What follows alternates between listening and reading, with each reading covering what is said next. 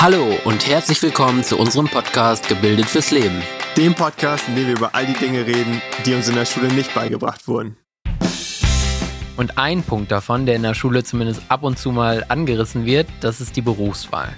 Dennoch bleibt auch bei vielen Jugendlichen bis zum Ende ihrer Schullaufbahn immer noch die Frage im Kopf, ja, wie finde ich denn überhaupt den passenden Job? Und was wäre denn überhaupt der passende Job für mich? Ja, und ein Problem, was viele Jugendliche vermutlich von der Beantwortung dieser Frage abhält, ist die Tatsache, dass sie ja so eine Art Fehlvorstellung in ihrem Kopf haben, was so ein Job überhaupt alles mit sich bringen muss. Viele junge Menschen glauben, dass sie unbedingt ihrer Leidenschaft folgen müssen, um den perfekten Job zu finden. Kombiniert mit einem hohen Gehalt, viel Sinnhaftigkeit und möglichst wenig Aufwand, dann erhält man den idealen Job, der absolute Erfüllung verspricht. Und genau wegen diesen hohen, ja schon fast unrealistischen Ansprüchen fällt halt vielen jungen Leuten die Berufswahl dann echt schwer. Bei vielen entsteht dann schon so ein Druck, dass man direkt nach der Schule wissen muss, was möchte ich jetzt machen? Ich muss jetzt die Entscheidung fällen und mich für einen Beruf entscheiden, ja, der für die eigene Zufriedenheit und die Erfüllung in meinem kompletten restlichen Leben entscheidend ist.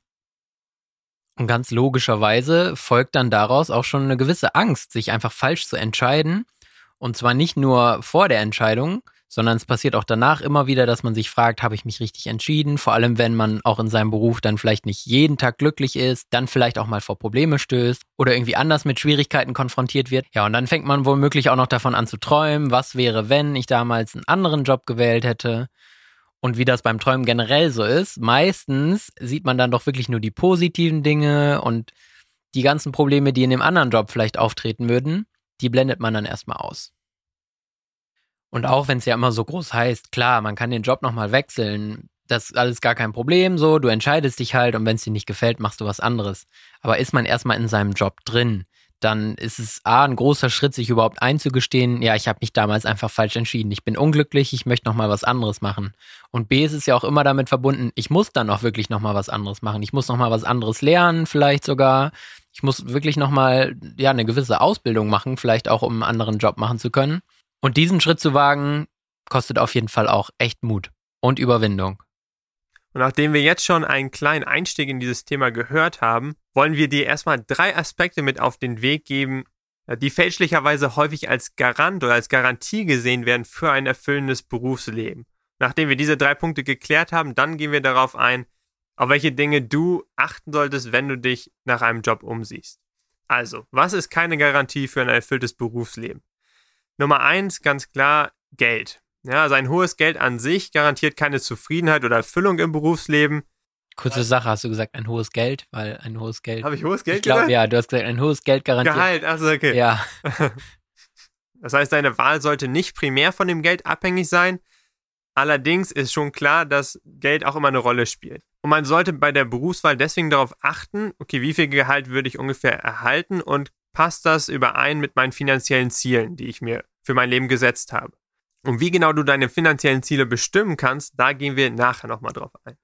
Der zweite Punkt spielt so ein bisschen darauf an, ja, dass viele mit Arbeit eigentlich immer direkt was Negatives verbinden. Also suche ich mir einfach einen Job, der ja total entspannt ist, wo ich gar nicht so viel arbeiten muss. Das Problem dabei ist, dass mit den Jahren dann sehr wahrscheinlich irgendwann Langeweile auftreten wird, weil ja, man macht ja jeden Tag nichts, in Anführungsstrichen. Also zumindest nichts, was einen wirklich herausfordert. Und dann kommt ja vielleicht sogar die Frage auf, ja, hätte ich nicht irgendwie mehr aus meinem Leben machen können? So arbeite ich nicht total unter meinem Potenzial? Hätte ich vielleicht doch mich selbstständig machen sollen oder doch ein kleines Risiko eingehen sollen bei meiner Berufswahl? Das ist halt irgendwie so die eine Seite von der Medaille. Natürlich gibt es genau auch den gegensätzlichen Fall, wenn der Beruf viel zu anspruchsvoll ist und ich mit meinen Fähigkeiten da gar nicht hinterherkomme und eigentlich die ganze Zeit überfordert bin, dann führt das natürlich auch schnell zu Stress und vielleicht möglicherweise sogar zu Angst, weil ich einfach denke, dass ich dem Beruf gar nicht gerecht werden kann. Und gerade auch durch die schnelllebige Zeit heutzutage, in der es ja in vielen Berufen auch einfach notwendig ist, dass man sich ständig weiterbildet, weil einfach der Fortschritt auch so schnell weitergeht, kann es halt auch passieren, dass man wirklich irgendwann das Gefühl bekommt, okay, ich werde hier total abgehängt, ich komme einfach nicht hinterher, ich schaffe das nicht. Und damit man gar nicht erst dieses Gefühl entwickelt, sich nicht mehr im eigenen Job wohlzufühlen, hört man oft diesen Ratschlag, ja, wenn du dir einen Job suchst, folge deiner Leidenschaft, folge deinem Herzen. Und dieser Ratschlag mag dich zwar in die richtige Richtung führen, aber, aber du sollst darauf achten, dass dieser Ratschlag niemals ausschlaggebend für deine Entscheidung ist. Weil das Problem ist, Leidenschaft an sich ist auch nur ein Gefühl. Bei manchen Menschen ist es ein bisschen stärker angelegt, bei anderen eher ein bisschen weniger. Und das Problem ist, dass sich diese, dass sich dieses Gefühl im Laufe der Zeit verändern kann.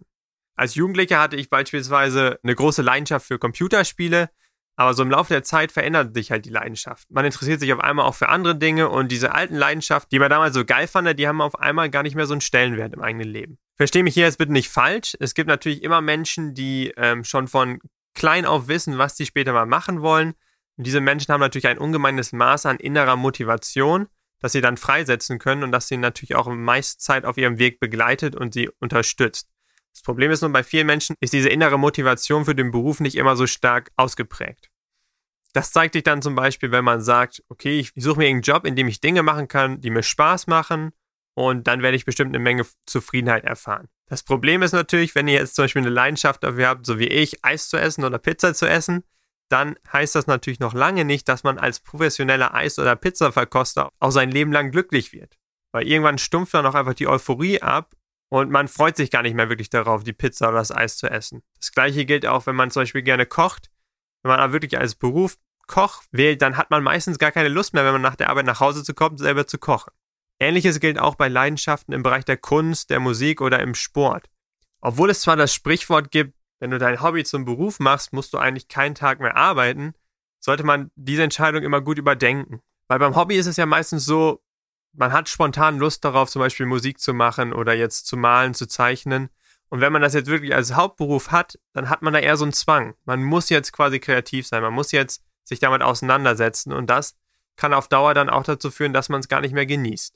Hinzu kommt natürlich in den Bereichen wie Kunst, Musik und Sport auch, dass es schwierig ist, ein gesichertes Einkommen zu erhalten. Ja? Dass es da nur wenige gut bezahlte Stellen gibt und der Wettbewerb natürlich umso größer ist, diese Stellen zu bekommen. Die Risiken, einen solchen Beruf zu wählen, sind, müssen also immer abgewogen werden. Das soll dich natürlich nicht abhalten, es in solchen Bereichen zu versuchen, wenn das wirklich das ist, was du machen möchtest. Aber idealerweise hast du immer noch einen Plan B im Hinterkopf, falls es mit der professionellen Karriere dann doch nicht klappen sollte. Also, wie wir eben schon gesagt haben, die Leidenschaft kann auf jeden Fall schon mal so eine Richtung sein, in die du dich orientieren kannst. Und wenn du wirklich für irgendwas brennst, dann solltest du dich auch nicht davon abhalten lassen, das mal in die Richtung zu versuchen. Aber wenn du dich jetzt natürlich gerade fragst, ja, welche Leidenschaft denn, dann stehst du schon irgendwie vor einem Problem. Das kann zum einen jetzt natürlich heißen, ja, welche Leidenschaft denn? Ich habe irgendwie noch nicht so das gefunden, was mich jetzt total erfüllt oder für das ich brenne. Auf der anderen Seite kann das natürlich auch heißen, ja, welche Leidenschaft denn? Ich mache doch das, das und das gerne. Wie soll ich mich denn da jetzt richtig entscheiden? Und um da dann vielleicht doch eine leichtere Entscheidung treffen zu können, stellen wir dir gleich auf jeden Fall noch so ein paar Kriterien vor, anhand derer du deine Leidenschaft ja objektiv bewerten kannst. Aber wenn du doch eher zu der Kategorie gehörst, die ihre Leidenschaft jetzt noch nicht gefunden hat, dann mach dir auch keine Gedanken, weil du kannst definitiv auch später für deinen Beruf noch eine Leidenschaft entwickeln, auch wenn du das jetzt vielleicht noch gar nicht vorstellen kannst. Jetzt noch als letzte Anmerkung zum Thema Leidenschaft will ich nochmal kurz anmerken, dass man sich natürlich auch in seiner Berufswahl einschränken kann, wenn man sagt, ich muss jetzt unbedingt meiner Leidenschaft folgen, weil dann guckt man nicht wirklich über den Tellerrand. Ja, man, man hat nur diese eine Blickrichtung und man lässt sich gar nicht darauf ein, sich auch mal nach anderen Optionen zu orientieren. Zum Beispiel gibt es ja immer diese, diese dicken Bücher, wo alle möglichen Ausbildungsberufe drin sind oder alle Studiengänge. Und wenn man da einfach mal so ein bisschen durchblättert und mal guckt, was gibt es da eigentlich alles für Optionen, da merkt man erstmal, dass es da zehntausende Optionen gibt, ja, wo man vielleicht von 2000 vorher was gehört hat. Also da kann man ruhig nochmal sich einfach mal umgucken und gucken, was für Optionen gibt es denn eigentlich noch. Und damit du dir aus diesen 2000 Möglichkeiten dann auch eine aussuchen kannst, mit der du dann auch wirklich zufrieden bist, haben wir jetzt nochmal ein paar Punkte für dich rausgesucht, worauf du achten solltest, wenn du nach einem passenden Job suchst. Der erste Punkt ist im Nachhinein eigentlich total logisch, aber man sollte ihn sich auf jeden Fall nochmal vor Augen führen. Du solltest dir auf jeden Fall eine Arbeit suchen, in der du gut bist oder in der auf jeden Fall das Potenzial besteht, dass du gut wirst. Weil an etwas zu arbeiten, das du gut kannst, gibt dir häufig das Gefühl von Erfolg und Selbstvertrauen. Und deine Fähigkeiten sorgen dann auch dafür, dass du selbstbewusster in Gehaltsverhandlungen gehen kannst und eher die Projekte bekommst, die dich herausfordern und faszinieren. Im Umkehrschluss halt genau das Gleiche, wenn du halt irgendwas machst, was du gar nicht kannst oder nicht verstehst, dann machst du es halt auch einfach nicht gerne. Das beste Beispiel dafür, was ich aus erster Hand erzählen kann als angehender Mathelehrer ist, ja, die meisten Schüler mögen Mathe einfach nicht, weil sie es nicht verstehen. Ich erlebe das häufig so bei den Schülern. Die waren am Anfang vielleicht unsicher, haben irgendwie was nicht verstanden. Und dann ist man da hingegangen, man hat sich mit dem beschäftigt und man, man hat den versucht, das zu erklären. Und man hat dann so Schritt für Schritt gemerkt, so, okay, die verstehen immer mehr. Und mit jedem Schritt, den die mehr verstehen, werden die halt wirklich glücklicher, weil die so merken, oh, ich habe das jetzt verstanden, ich kann das jetzt anwenden. Und dann treten die Schüler auch viel selbstbewusster auf. Ganz konkreter Fall, das war halt auch ein Schüler, der hatte eine Aufgabenstellung nicht verstanden, der war in der letzten Stunde nicht da, hat die Einführung dazu nicht mitbekommen. Und dann bin ich da hingegangen, habe ihm das in Ruhe erklärt, auch so kleinschrittig, wie er das gebraucht hat, damit er das dann auch alles nachvollziehen konnte. Und dann gab es halt eine Übungsaufgabe, die wir dann ja angefangen haben zusammen zu bearbeiten und den Rest hat er dann selber gemacht. Und als es dann besprochen wurde, hat er sich vorne hingestellt, hat gestrahlt über beide Ohren und durfte das dann auch präsentieren und konnte es halt auch wirklich gut erklären. Und der war dann wirklich super glücklich mit dieser Mathestunde, weil er hatte was verstanden. Er konnte dann auch noch zeigen, dass er das verstanden hat. Und er konnte, der konnte halt auch sein Wissen dann direkt schon auf die neuen Übungsaufgaben übertragen. Und gerade an diesem Beispiel habe ich dann wieder gemerkt, wie wichtig es doch einfach ist, dass man was versteht und dass man ja auch das macht, was man kann oder daran arbeitet, das zu können, was man gerne machen möchte. Weil, ja, weil man genau dann auf jeden Fall zufriedener wird und auch damit glücklich werden kann. Was kann man daraus also als Fazit formulieren? Such dir irgendwie was, wo du schon so ein gewisses Fundament an Fähigkeiten mitbekommst, damit du nicht total unsicher auftrittst, sondern dass du dich da auch auf jeden Fall schon wohlfühlst in deinem Job. Aber such auch immer wieder so ein bisschen die Herausforderungen. Versuch auf jeden Fall deine Komfortzone auch mal zu verlassen, weil du weißt das sicherlich genau. Wenn man die dann mal verlässt und es dann echt klappt, dann fühlt man sich richtig gut. Und auch dazu direkt ein passendes Beispiel. Ich habe das erste Mal eine sechste Klasse unterrichtet, die ich auch erst eine Stunde vorher kennengelernt hatte. Das heißt, mir war jetzt auch noch nicht so bewusst, das ist jetzt eher ein leistungsstärkerer Schüler, das ist jetzt eher so ein leistungsschwächerer Schüler. Und dann gab es so eine Gruppenarbeit, wir wollten uns eine neue Rechenregel erarbeiten. Und beim Rumgehen habe ich halt bei einer Schülerin gemerkt, so, die hat es echt rausbekommen. So, die hat einfach gemerkt, nee, das, was wir uns letztes Mal überlegt haben, passt irgendwie nicht so. Wir müssen noch so eine neue Regel uns einführen. Und dann habe ich sie so gefragt, so ja, wie bist du drauf gekommen? Wieso passt das denn irgendwie nicht? Ja, und dann hat die mir es genau erklärt. Und dann habe ich mir gedacht, ja, sie hat es ja wohl verstanden. Und wenn wir dann gleich das besprechen wollen, dann nehme ich die mal nach vorne. So, und dann habe ich halt auch gemeint, so, wir besprechen das jetzt und habe halt auch diese Schülerin drangenommen die dann mit großen, erwartungsvollen Augen mich angeguckt hat. Oh mein Gott, ich muss jetzt nach vorne an die Tafel und was erklären. Kam dann aber nach vorne, hat das auch wirklich perfekt erklärt. So, ich hatte nichts daran auszusetzen. Und dann habe ich sie auch nochmal dafür gelobt. Und ich glaube, in dem Moment hatte sie das dann auch noch nicht so richtig gecheckt, was da jetzt passiert ist. Aber hinterher, nach der Mathestunde, hörte ich auf jeden Fall nur von ihr, Mensch, das war heute auch wirklich die geilste Mathestunde, die ich je hatte. Und da, daran habe ich dann auch wieder gemerkt, es ist echt gut, wenn man Leute dazu bringen kann, aus ihrer Komfortzone rauszukommen, dann auch ja, kleine oder auch größere Erfolge zu haben und dadurch dann auch wirklich in ihrem Selbstbewusstsein bestärkt zu werden, was einen einfach glücklich macht. Und so wie Alex der Schülerin geholfen hat, aus ihrer Komfortzone herauszukommen, befasst sich jetzt auch dieser zweite Punkt mit dem Thema Menschen helfen. Und zwar ist es durchaus sinnvoll, sich eine Arbeit zu suchen, in der man anderen Menschen helfen kann. Weil dadurch wird unter anderem der Drang erfüllt, den viele Menschen haben, dass man sich irgendwie einen Beruf sucht, in dem man auch eine gewisse Sinnhaftigkeit erleben kann. Ja, in dem man sieht, das, was ich hier mache, hat einen Sinn, das wirkt sich positiv auf die Welt und auf die Gesellschaft aus. Damit meine ich jetzt natürlich nicht, jeder von uns muss in eine Hilfsorganisation eintreten und direkt quasi so auf diese Art und Weise die Welt retten, sondern es geht vielmehr darum, dass man eigentlich in fast jedem Job eine Sinnhaftigkeit erkennen kann und auch eine Möglichkeit, anderen Menschen zu helfen. Das Problem dabei ist nur meistens, dass wir die falsche Perspektive auf unseren Job anwenden. Dafür will ich euch ein kleines Beispiel erzählen. Und zwar, ich hatte mal ein Buch gelesen, da ging es darum, dass Präsident Nixon in den USA damals, nachdem, nachdem Neil Armstrong damals als erster Mensch auf dem Mond gelandet ist, ist Nixon halt da zur NASA gefahren, wollte sich das mal angucken und den Leuten gratulieren und so weiter. Und da hat er dann ein, nennt man Putzmann? Nenn ihn einfach Putzmann, ist doch egal. Es ist, glaube ich, Raumreinigungsfachkraft, aber meine Fresse, das, das sagt doch keiner. Und da hat er dann einen Mann gesehen, der dort als Putzkraft angestellt war und gerade fleißig dabei war, irgendwie den Boden zu schruppen. Und das voller Elan, voller Begeisterung. Und da war der Präsident so beeindruckt, dass er zu ihm hingegangen ist und hat ihn gefragt, sagen Sie, wieso sind Sie so begeistert für diese Arbeit? Und der Mann hat dann ganz euphorisch geantwortet, dass er ja gerade mitgewirkt hat, den ersten Menschen auf den Mond zu schicken. Das heißt, gerade hier zeigt sich was für eine Wirkung die eigene Perspektive haben kann. Und das hat dann auch einen riesigen Anteil daran, wie man den eigenen Job wahrnimmt und wie zufrieden man in diesem Job sein wird. Und ein weiterer Punkt, den ich jetzt nochmal ergänzen möchte, über den wir eben schon so ein bisschen gesprochen haben, mit diesem, dass der Job nicht zu leicht, aber auch nicht zu schwierig sein darf, wirkt sich auf jeden Fall auch auf die Zufriedenheit in deinem Beruf aus. Und dieser Punkt ist, Trommelwirbel, Flow. Flow. Rider.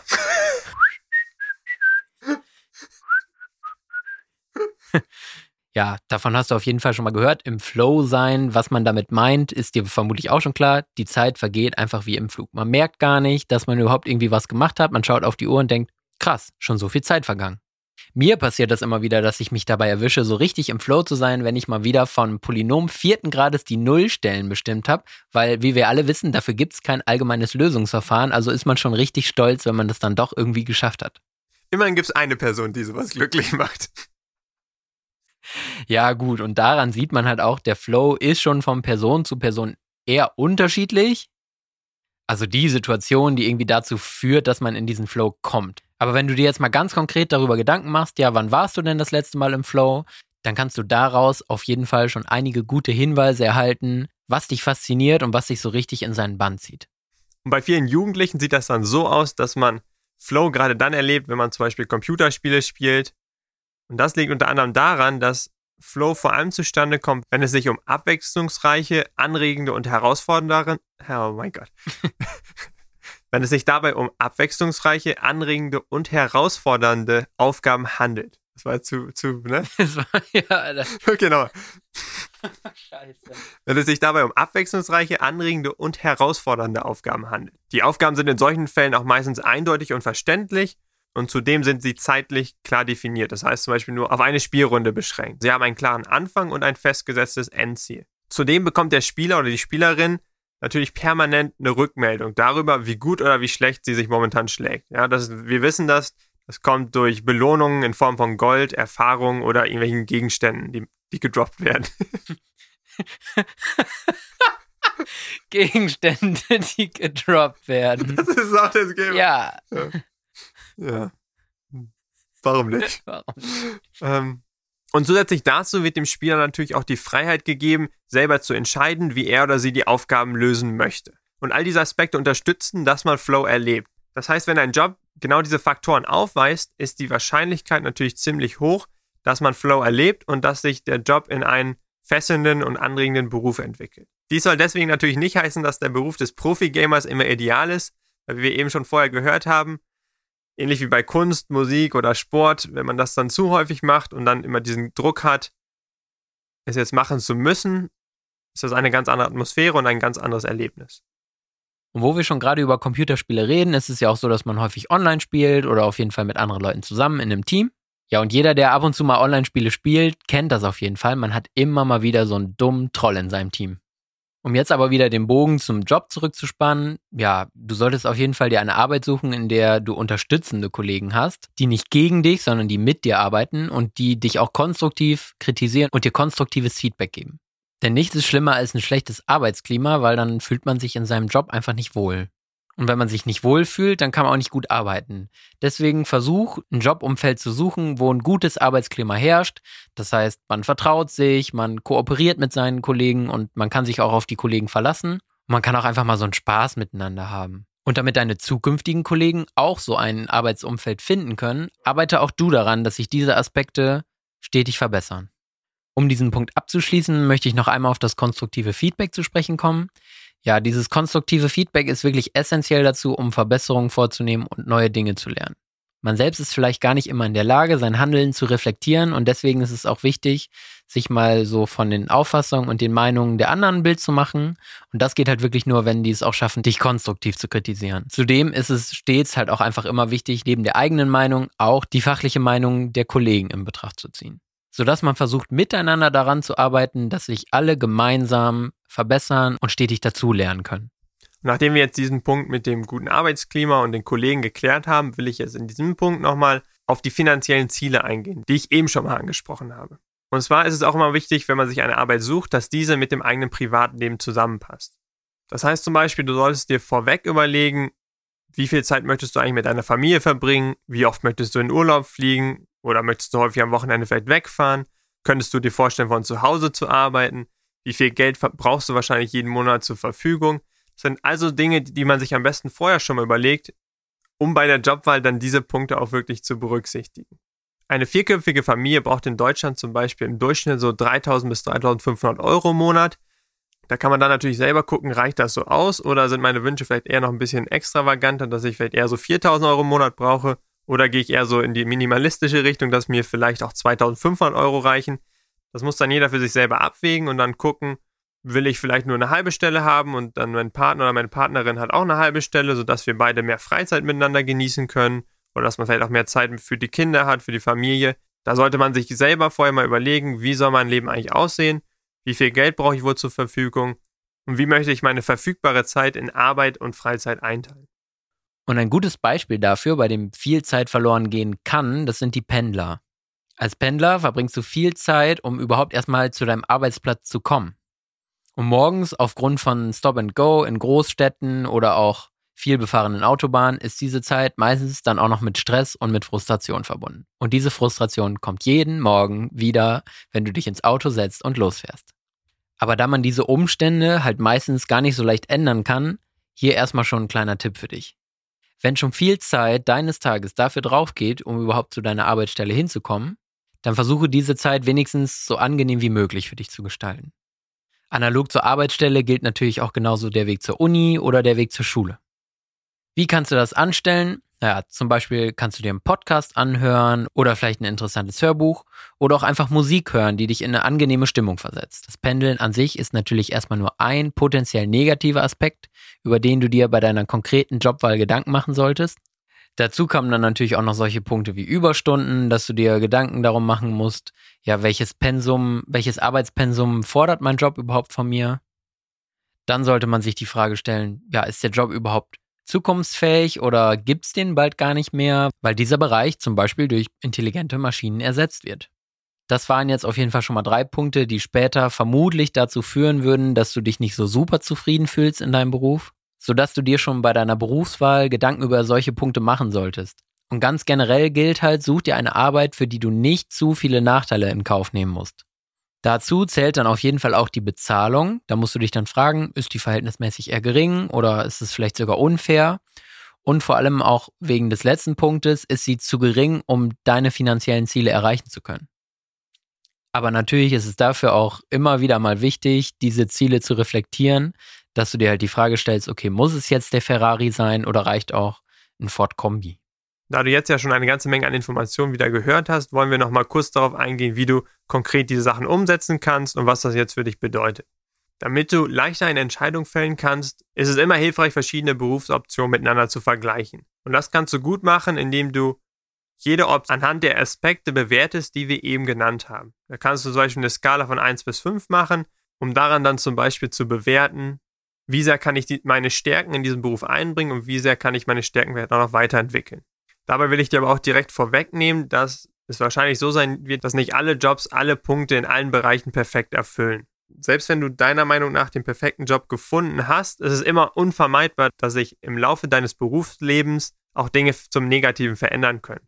Es kann sein, dass du mal neue Kollegen bekommst, die du überhaupt nicht ausstehen kannst, dass es egoistische Vorgesetzte gibt oder langweilige Projekte oder einfach eine schlechte wirtschaftliche Marktentwicklung, wodurch sich dann das gesamte Arbeitsklima verändert. Es gilt also, such nicht nach Perfektion, sondern einfach nach der besten Balance für dein zukünftiges Leben.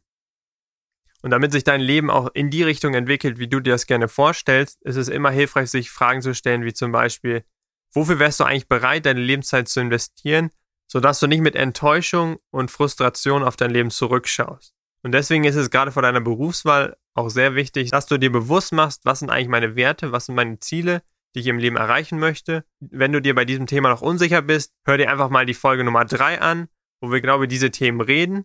Wie definiere ich meine Werte und meine Ziele?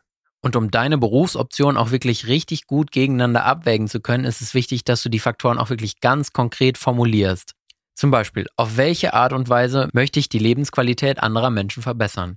Wie Tim eben schon gesagt hat, muss man dazu nicht in eine Hilfsorganisation eintreten. Auch als Automechaniker zum Beispiel kann man Leute glücklich machen, einfach nur, weil du ihnen ihr Auto wieder reparierst, damit sie morgen zur Arbeit pendeln können. Und als Bauarbeiter, du realisierst jemandem sein Traumhaus. Du trägst dazu bei, dass diese Person glücklich wird, weil sie in dem Haus lebt, das sie sich immer schon gewünscht hat. Eine ähnliche Frage, die du dir stellen kannst, in welchen Situationen erlebst du am ehesten einen Flow-Zustand? Eher wenn du im Team arbeitest oder wenn du dich ganz alleine mit was beschäftigst? Eher wenn du mit Selbstsicherheit Aufgaben lösen kannst, die du vielleicht schon häufiger gemacht hast? Oder wenn du komplett neue Sachverhalte verstehen und erarbeiten musst? Genauso kannst du dich fragen, wie stellst du dir deine idealen Kollegen vor? Mit was für Menschen möchtest du also gerne zusammenarbeiten? Und zum Schluss solltest du auf jeden Fall auch nochmal abwägen, welche Nachteile würdest du auf keinen Fall später in Kauf nehmen wollen.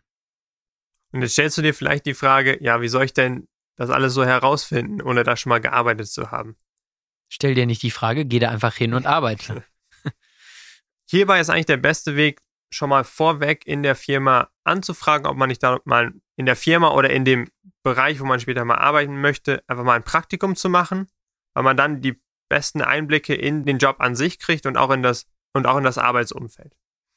Falls das nicht klappen sollte mit einem Praktikum, hat man immer noch die Möglichkeit, sich per E-Mail oder per Telefon oder auch persönlich mit mehreren Personen in Verbindung zu setzen, die momentan genau den Beruf ausüben, der dich interessiert und in dem du vielleicht später mal selber arbeiten möchtest. Und dann kannst du genau diesen Personen solche Fragen stellen wie, wie sieht denn eigentlich so der wöchentliche Alltag aus? Was für Aufgaben kommen so auf einen zu?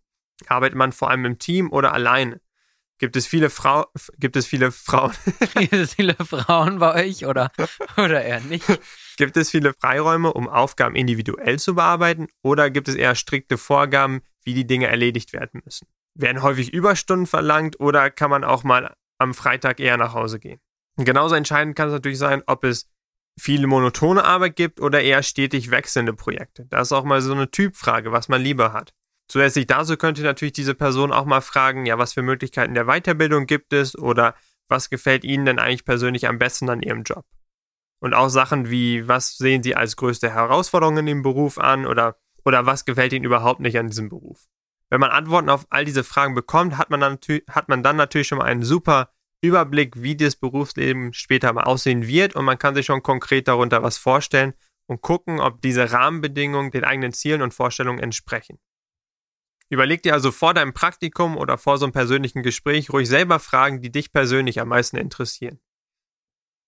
Also, jetzt alles nochmal ganz kurz und knapp. Wie finde ich einen erfüllenden Job? Mach das, was du schon ziemlich gut kannst oder etwas, wo du schon ein gewisses Fundament hast, aber auf jeden Fall noch Lust hast, dich stetig weiterzuentwickeln. Arbeite an etwas, das anderen hilft. Diese Hilfe kann sich in vielerlei Hinsicht äußern, aber es macht einen auf jeden Fall immer glücklich, andere glücklich zu machen. Und dann solltest du aber auf jeden Fall auch die unterstützenden Arbeitsverhältnisse beachten. Such dir eine anregende Arbeit mit angemessenen Herausforderungen und auf jeden Fall dem Potenzial, Flow zu erleben. Versuche, zusammen mit deinen Kollegen für ein gutes Arbeitsklima zu sorgen, das kritisches Feedback und Teamwork fördert. Such dir eine Arbeit, die auf jeden Fall zu deinem Privatleben passt, zu deinen Zielen und zu deinen Werten und achte auf jeden Fall darauf, dass es nicht zu viele negative Einflüsse gibt, wie eine lange Fahrzeit oder eine ungerechte Bezahlung oder auch einfach ein Arschloch als Chef. Und dann sind wir jetzt leider auch schon wieder am Ende dieser Folge angekommen. Ich hoffe, du konntest einiges Hilfreiches aus dieser Folge mitnehmen. Und wir würden uns natürlich wie immer über dein positives oder konstruktives Feedback freuen, damit wir die zukünftigen Folgen noch besser gestalten können und wir dafür sorgen können, dass du weiterhin Spaß an dem Podcast hast. Erreichen kannst du uns wie immer über unsere E-Mail-Adressen tim oder alex gebildetfürsleben.de, über unsere WhatsApp-Nummer oder auch über Telegram. Aber die Infos sind auch alle nochmal auf unserer Webseite verlinkt. Und gerne kannst du uns dann auch Themenwünsche für zukünftige Folgen schicken. Aber in der nächsten Woche kannst du dich erstmal auf eine schöne Folge freuen, in der wir über Polynomfunktionen vierten Grades reden werden und in der wird uns dann Alex erklären, wie man denn so viel Spaß beim Ableiten haben kann und dass man auch beim Rechnen schwieriger Funktionen in den Flow kommen kann. Ja, gut, nein, darum soll es natürlich nicht gehen, weil wir wollen ja auch, dass ihr nächstes Mal wieder dabei seid, wenn wir uns mit der ersten Komponente des Selbstbewusstseins, nämlich dem Selbstwertgefühl, beschäftigen wollen.